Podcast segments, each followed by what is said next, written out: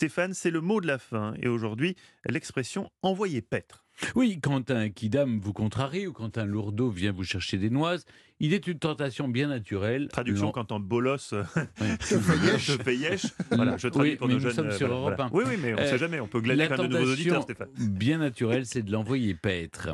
Alors, paître, c'est effectivement manger en broutant de l'herbe dans une pâture. On devrait tous faire cette expérience un jour, ça détend, vous verrez. C'est l'équivalent de pâturer. Le verbe a également donné repaître, dont est issu repu. Hmm.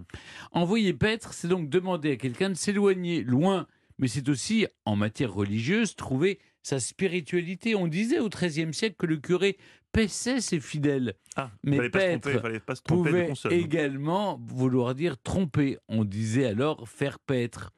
Au XVe siècle, l'expression prend le sens actuel, c'est-à-dire repousser au loin les personnes qu'on ne veut plus voir, comme le troupeau que l'on éloignait pour qu'ils se nourrissent avec satisfaction, car comme le dit l'adage, changement d'herbage réjouit les veaux. On disait aussi envoyer à Dash, Dash étant le diable, et envoyer au plot. La plot est à prendre au sens peloton, désignant dans l'armée ceux qui étaient de corvée.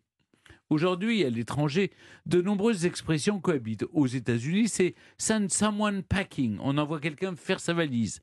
En Espagne, c'est mandar a freír esparagos. On envoie quelqu'un faire frire des asperges. Je ne suis pas certain que ce soit très bon, mais bon. Non.